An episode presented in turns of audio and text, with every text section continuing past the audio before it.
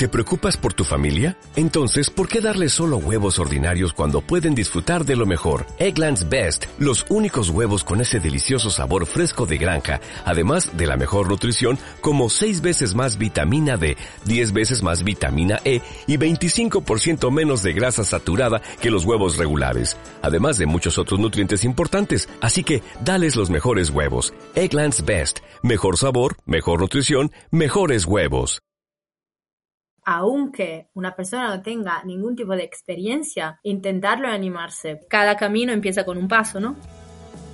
Estás escuchando Cómo Traviajar, el podcast donde aprenderás cómo vivir viajando es mucho más fácil y barato de lo que parece. Yo soy Íñigo, autor del libro Cómo vivir y viajar en furgoneta, y en estos episodios comparto todo lo que he aprendido tras años viajando por el mundo. Bienvenidos a un podcast más de cómo trabajar. Hoy estoy acompañado de forma muy internacional. Estoy con Ali y con Gaby que han viajado un montón y bueno, la verdad es que me entrevistaron hace muy poco en su Instagram, me cayeron súper bien y dije, yo a esta pareja la os tengo que entrevistar y, y aquí están en este podcast charlando conmigo. ¿Cómo estáis chicos? Todo bien, hola, muchas gracias por invitarnos. Estamos acá en Francia en ese momento, en París. Qué bueno, qué bueno. Y bueno, contar un poquito quiénes sois, cada uno, quién es Gaby, quién es Ali, para que, para los que nos conozcan. Bien, yo soy Gaby, nací en Argentina, hace casi ocho años terminé de estudiar, cinco días después decidí que no quería seguir viviendo ahí, que quería viajar. Y ya hace, como digo, casi ocho años que estoy viajando por el mundo, estuve en más de 60 países, cuatro continentes, en el camino conocí a la mujer de mi vida, nos casamos, y ahí se va a presentar. Hola, yo me llamo Ali, eh, soy italiana, tengo 33 años y hace tres años tuve una muy profunda crisis en la que elegí cambiar mi vida porque no estaba a gusto con lo que estaba haciendo. Mi voz interior me hablaba, me decía, hay que cambiar algo, hay que cambiar algo. Y así lo hice y empecé a vivir viajando. Y nada, conocí a Gaby y ahora viajamos juntos con, también con Marty, nuestro perrito. Qué bueno, qué, interesante. Y bueno, contarnos también de dónde exactamente de Argentina y de Italia sois. Uy, bien. Yo nací en un pequeño pueblito de la Patagonia que se llama Cutralcó, o sea, al sur de Argentina, norte de la Patagonia. Pero viví casi toda mi vida en Buenos Aires. Básicamente soy más bonaerense que neuquino, pero siempre me, no me sentí nunca de aquí ni de allá. Siempre tuve sensaciones compartidas. Yo soy del norte de Italia, de un pueblo se llama Imola, que si por alguien conoce es donde murió Ayrton Senna, el piloto de Fórmula 1. Pero la verdad que yo también viví en lugares distintos. A los 19 me trasladé a Londres, eh, después me trasladé en España por trabajo, después a Bolonia, muchos sitios. Nunca estuve mucho tiempo fija.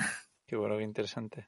Y bueno, también tengo que decir que ahora mismo estamos, o hemos estado hasta hoy, eh, tanto Carles como yo, que estamos viajando por Cerdeña, en la isla de, de la Madalena, aquí en el norte de, Cerdeña, y la verdad es que es, bueno, pues gracias eh, a Ali que nos, nos dio esa, esa recomendación, así que, que nada, gracias porque es un, un paraíso italiano. La verdad es que estamos disfrutando muchísimo por aquí. Y bueno, chicos, vale, nos habéis contado un poquito cuánto tiempo lleváis viajando, pero bueno, a mí me interesa saber cómo os conocisteis, porque entiendo que sería eso, de viaje, como habéis dicho, pero, pero dónde y, cómo, y, cómo fue la idea de, oye, pues venga, vamos a viajar juntos, ¿no?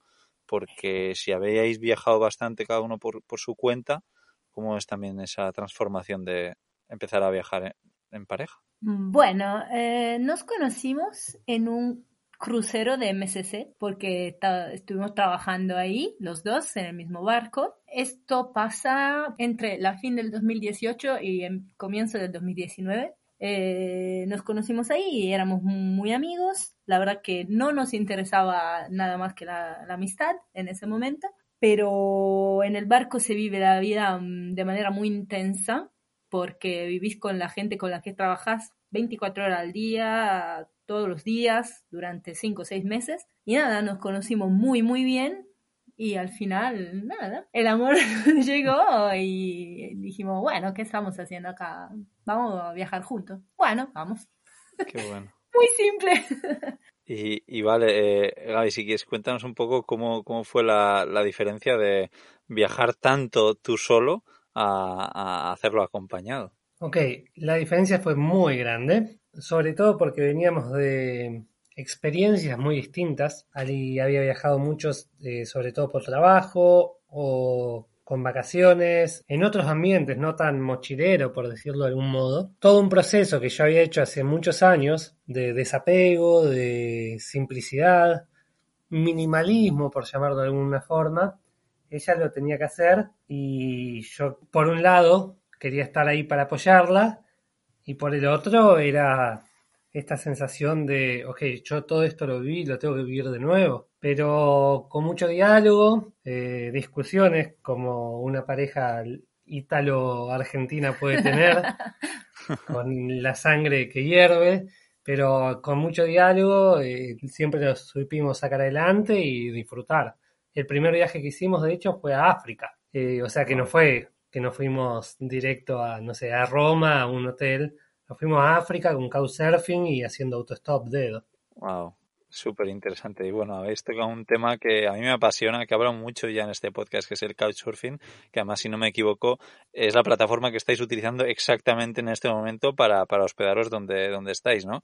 Contar si queréis brevemente cómo ha sido vuestra experiencia con couchsurfing, si lo recomendáis o no, si es peligroso todo menos que peligroso. O sea, Couchsurfing es una plataforma muy segura porque igual todo está eh, comentado, o sea que vos podés hacer reseñas. Entonces, si antes de pedirle a alguien de alojarte, vas a leer todas las reseñas, toda la descripción de uno mismo. Hay mucha gente que escribe claramente lo que quiere y lo que no quiere, eh, así que uno está bien preparado cuando va a pedir alojamiento. Y bueno, nosotros la verdad que tuvimos solo buenas experiencias. Eh, por ejemplo, un couchsurfer nos hospedó durante la pandemia, en plena pandemia, durante tres meses, nos dijo, esta es su casa, por favor, quédense tranquilos. Estábamos en Brasil, nosotros, cuando empezó la pandemia, así que eh, un lugar bastante, ¿cómo se puede decir?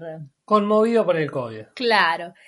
Eh, gracias. Ahora estamos eh, en casa de un couchsurfer que nos prepara comida todos los días, no quiere que, cocinemos, es muy, es muy papá. Y también, a ver, yo creo que lo más lindo que nos pasó en couchsurfing fue que en Tanzania tuvimos, el único problema que tuvimos con couchsurfing fue justamente ahí, porque ya se, se hacía de noche, nosotros teníamos uh, un, uh, un couchsurfer que nos estaba esperando, pero al final... Esto es como un spoiler alert de una de las mejores experiencias de ocho años de viaje, la que se viene. ¿eh? sí, la verdad que sí. Eh, este couchsurfer que nos estaba esperando al final uh, no nos contestó más y se estaba haciendo de noche y nosotros no sabíamos qué hacer.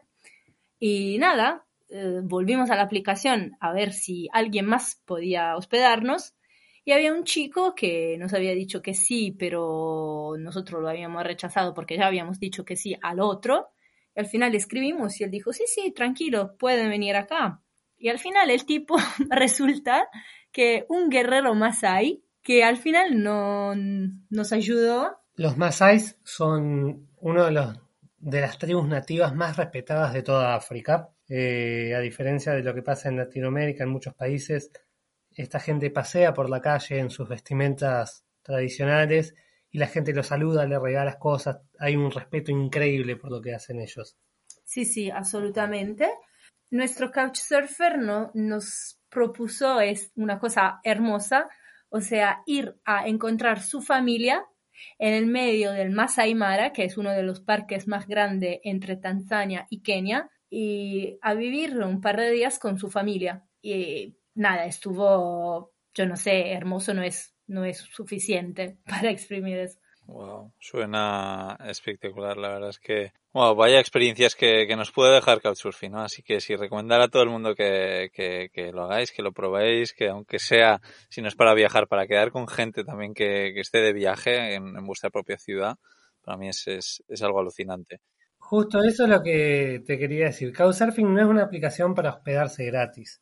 Couchsurfing es una aplicación para conocer gente, conocer la cultura local, compartir con personas que aparte te permite no tener que pagar el, hospedaje. Pero la idea principal no es entrar a ver si consigo hotel gratis. es brutal. Es mucho más profundo y mucho más intenso. Y bueno, habéis dicho que estáis ahora por la zona de París. Eh, contarnos qué, hacéis y cómo, cómo estáis ganando dinero allí, que me parece eh, una forma que muchos viajeros utilizan, pero que muchos otros total desconocen. Eh, sí, formas de ganar dinero en el viaje hay millones y podríamos escribir un libro al respecto.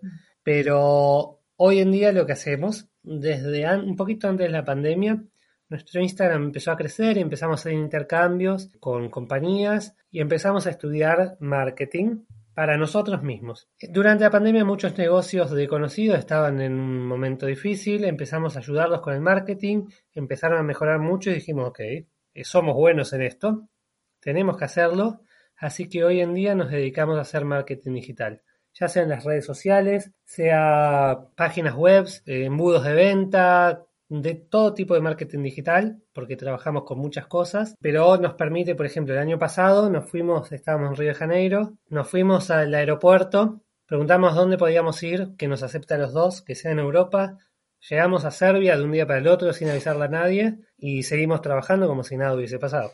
Qué bueno. ¿Y por qué creéis que ahora mismo el marketing digital, que las redes sociales, que tener una página web es tan importante para tanta gente? Porque no solo para grandes empresas, ¿no? Ya a día de hoy parece que cualquier persona que tenga un pequeño negocio tiene que estar en, eh, metido en todo esto. ¿Qué lo hace que hoy en día sea tan importante? Mira, hay un personaje muy controversial hoy en día que es Bill Gates que dijo una frase que es cruel, pero es muy real, que en este momento hay dos tipos de empresas. Las que tengan marketing digital, o sea, así sea un pequeño negocio, una gran empresa, las que tengan marketing digital y las que terminen por desaparecer. Porque hoy en día nadie, absolutamente nadie va, o muy pocas personas, van a un restaurante y no buscan las redes sociales antes, no buscan las las reseñas no se fijan en el sitio. Gestionar todo desde el marketing te permite realmente contar quién sos, llegar a quien querés llegar y eso es lo que le pasa a muchos pequeños negocios, ¿no? Se conforman con el cliente que llega en vez de encontrar ese para el que están preparados. Sí,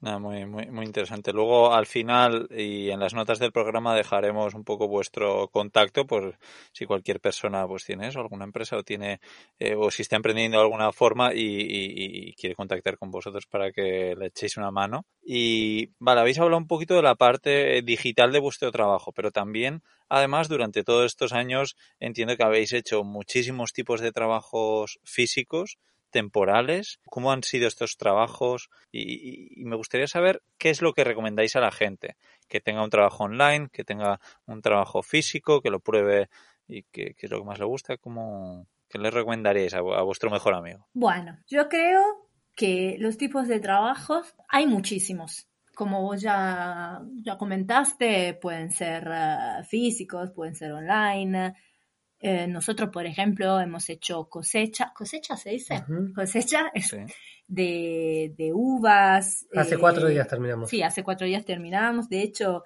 porque si bien tenemos nuestra agencia de marketing, eh, un poco de plata más nos sirve ahora porque queremos, bueno, otro spoiler, comprar una van, pero bueno.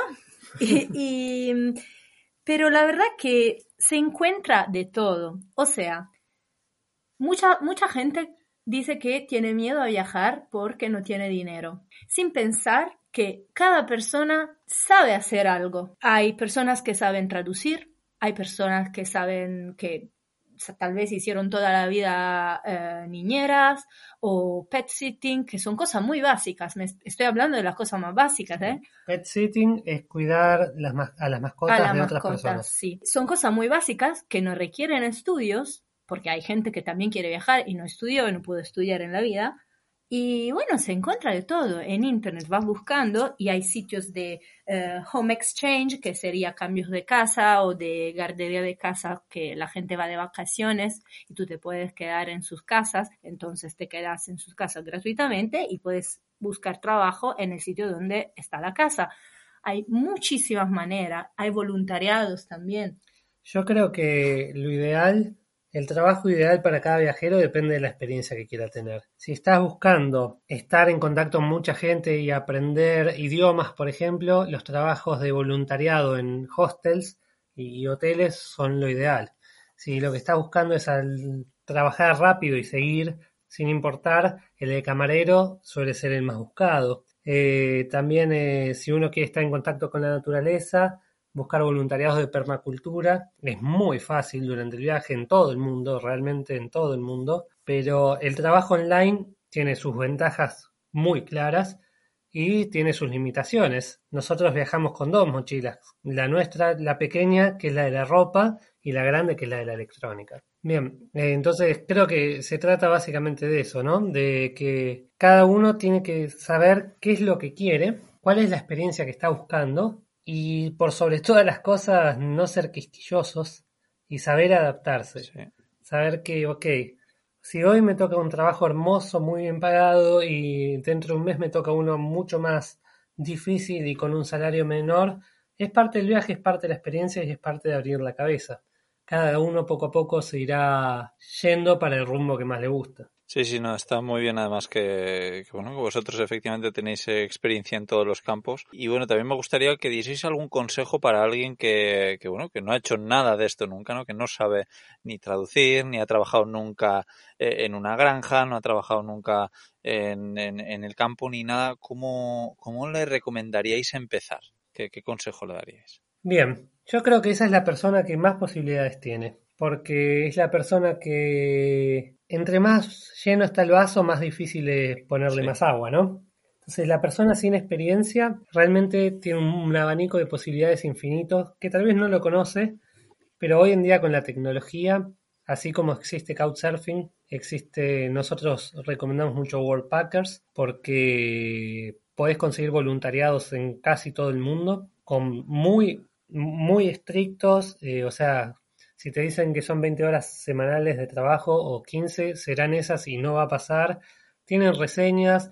Si la persona que te iba a dar el voluntariado desaparece, que no pasa nunca, la plataforma te da un alojamiento gratis por esos días, pero hay muchas. En Europa, para quien no lo conozca, existe DriveMe, que podés transportar un auto de una ciudad a la otra por solo un euro, o sea, alquilás el auto por un euro y además, si lo pones en BlaBlaCar, ganás dinero. O sea que hoy con la tecnología, para quien no se anima y quiere que las cosas sean más planeadas, lo ideal es basarse en la tecnología, al menos al principio, que nos sintamos más cómodos decir, ok, va a estar todo bien.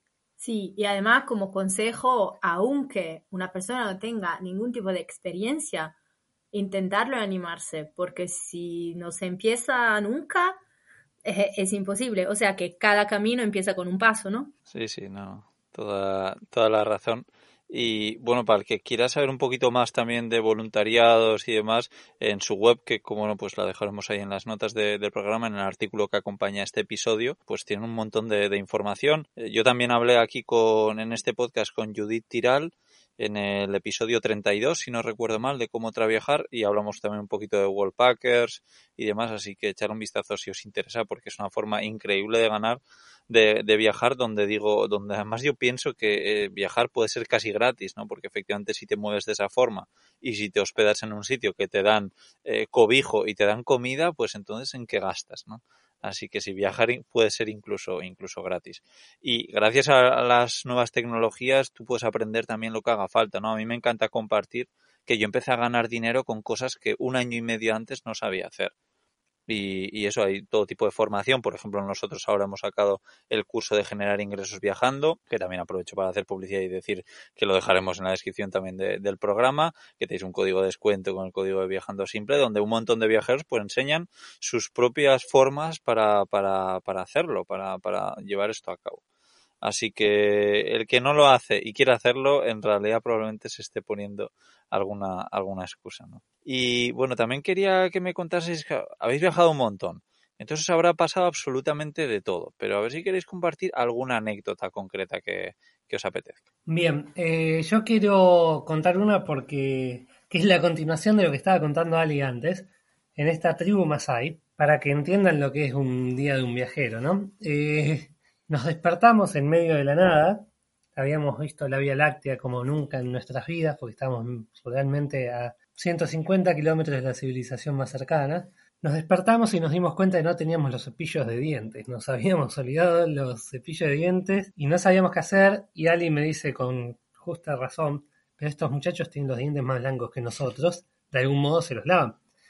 Fuimos a hablar con nuestro amigo y con su padre, el jefe de la tribu, y hay un árbol que ellos usan que cortan una rama, la desarman y se lavan con eso. Que uno dice, wow, increíble, estoy yendo a hacer esto.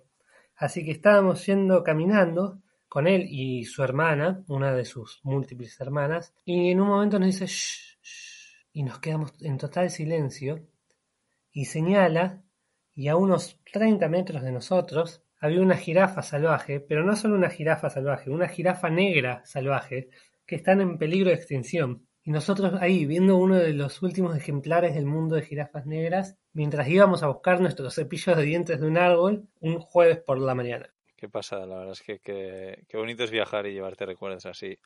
Eh, nada, me encanta y me imagino que de África concretamente tendréis unas historias eh, brutales Así que, que nada, que guay, que gracias por compartirlo con, con nosotros. Fue difícil elegir solo una. Sí, sí, la verdad que tenemos muchas. Sí, me imagino. Y bueno, eso, habéis viajado por, por África, habéis, eh, si no me equivoco, había ha viajado por todos los países de Latinoamérica, ¿puede ser? Así es. Sí, y bueno, entiendo que eh, habréis pasado miedo, ¿no? Uy, no. No. Mira, esto es una cosa que lo digo siempre yo, que Ari ya lo escuchó mil veces, pobre. En el viaje me han robado tres veces a mí. Una en el Amazonas mientras dormía porque dejé el celular en el piso, eh, por el suelo, en un lugar con 100 personas. Una fue en Londres y una en Barcelona. Entonces, los lugares que se suponía que serían los más peligrosos fueron los que mejor me acogieron. Y creo que también tiene que ver con cómo es uno y con lo que atrae y con la atención que uno le pone a ciertos detalles en la vida cotidiana. Bueno, yo te digo, yo soy bastante blanquita de piel y con ojos claros, así que a mí todo el mundo me llama gringa por allá. Pero no tuve ninguna mala experiencia. Nadie me robó, nadie me asaltó, no me pasó nada. Ni siquiera yo iba allá con la mentalidad que eso me pudiera pasar. Tal vez por eso, porque yo estoy muy convencida de que uno atrae lo que piensa. Y yo fui ahí con las mejores intenciones y puede ser que sea por eso. Me gustaría aprovechar, ya que comentaste lo de Latinoamérica, para meter, meter una publicidad.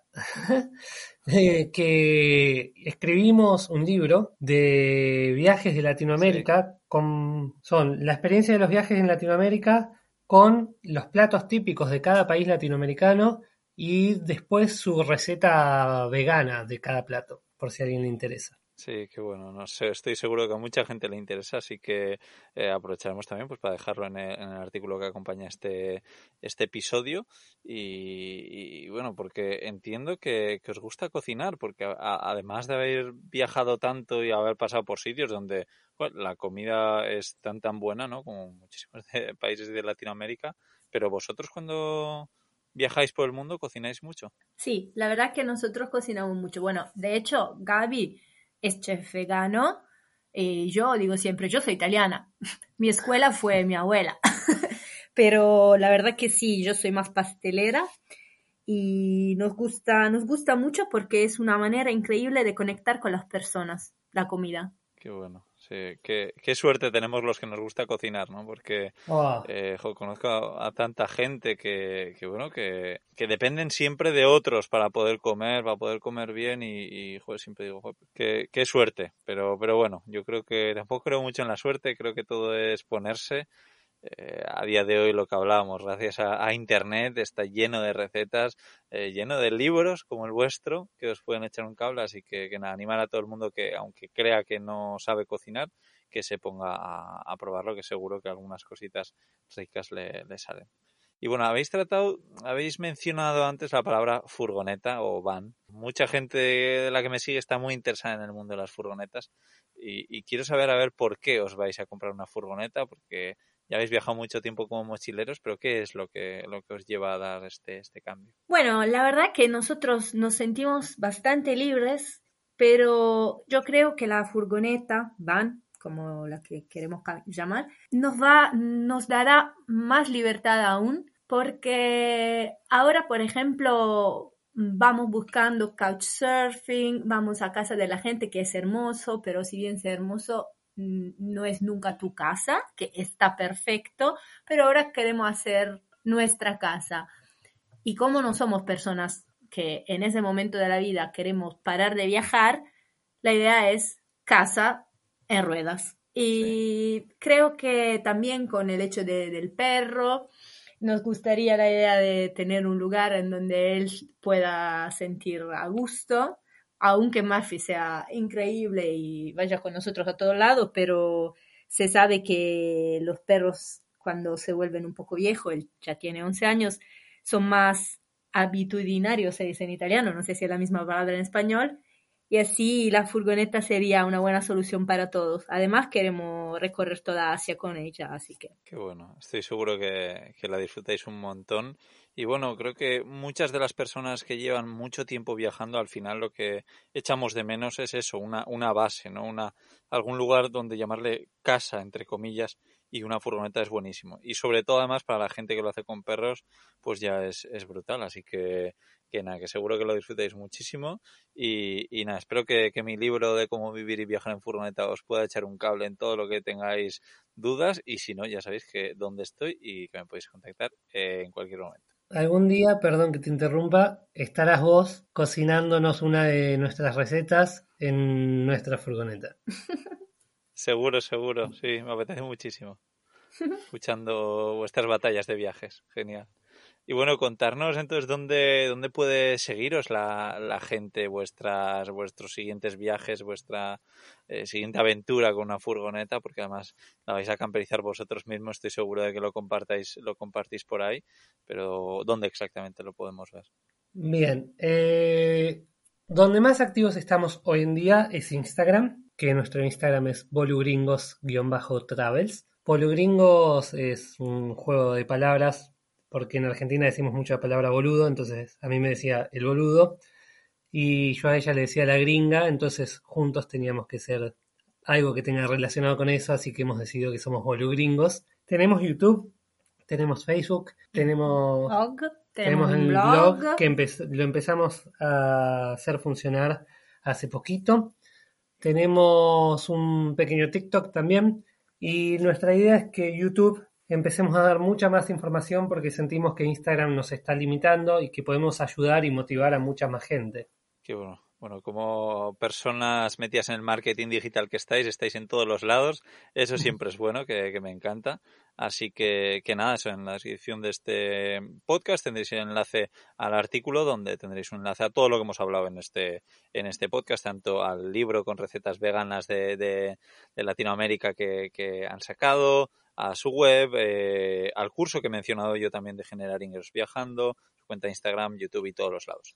Y nada, oye, por mi parte ya está, que muchísimas gracias pareja por, por compartir un poquito de, vuestra vida viajera con nosotros y que, que, nos vemos en persona por ahí por algún sitio. Muchas, muchísimas gracias a ti por invitarnos, Somos, estamos muy felices y yo estoy segura de que nos vamos a encontrar.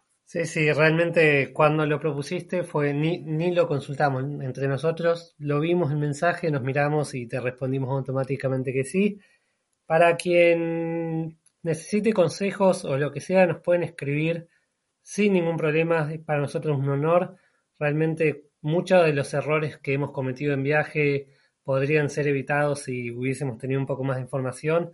Así que la idea es que nos escriban sin ningún tipo de problema para poder ayudar a todo el mundo. Qué bueno. Sí, nada, estoy seguro de que, de que ayudáis a un montón de gente que quiere hacer esto. Así que nada, gracias de parte de todas las personas que les estáis ayudando. Y nada, pues eso que nos encontramos por el camino, que muchas gracias por participar en el podcast de Cómo Trabajar. Os mando un abrazo enorme desde Cerdeña. Chao. Chao, chao.